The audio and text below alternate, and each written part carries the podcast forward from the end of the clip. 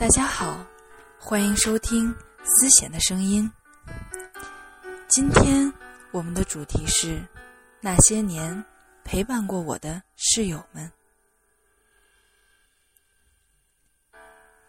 想到大学的时光里，总有那些室友跟我们一起欢笑，一起吵闹，一起伤心过，一起快乐过。今天我要送大家一篇文章。致宿舍里那几个一辈子也忘不掉的二货们，快毕业了，分手说再会。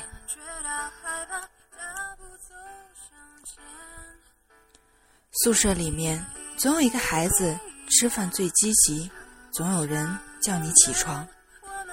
宿舍里总有一个孩子最慢，干什么都让人催。你起床，他在刷牙。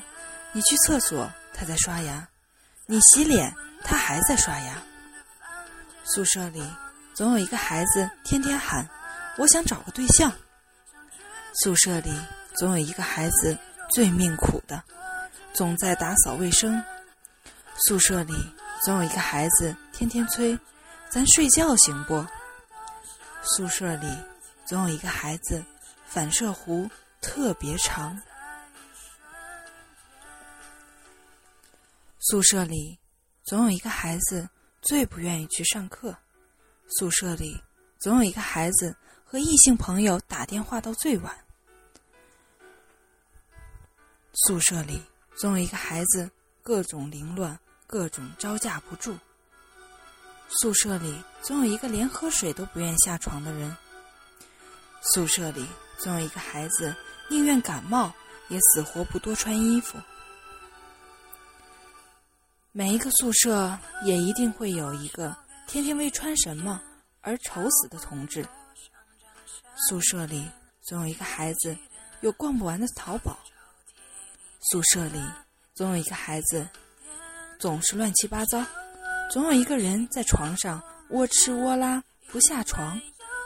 总有一个喜欢穿小内内招摇过市的人。总有一个命苦的老是要关灯。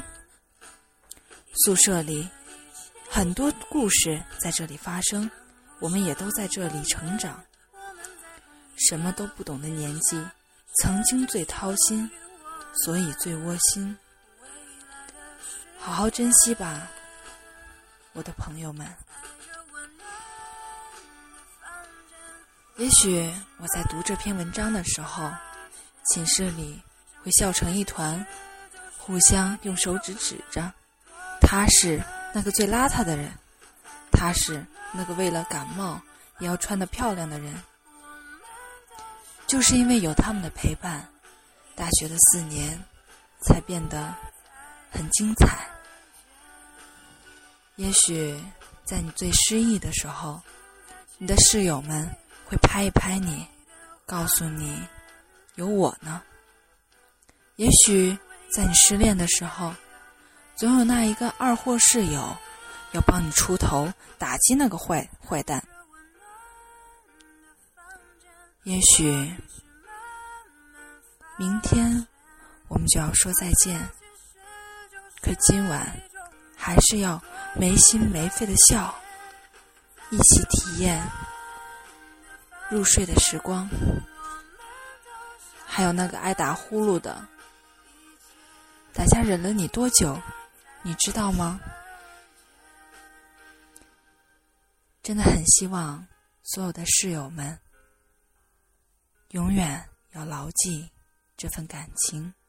我也希望这份感情能够永远存在。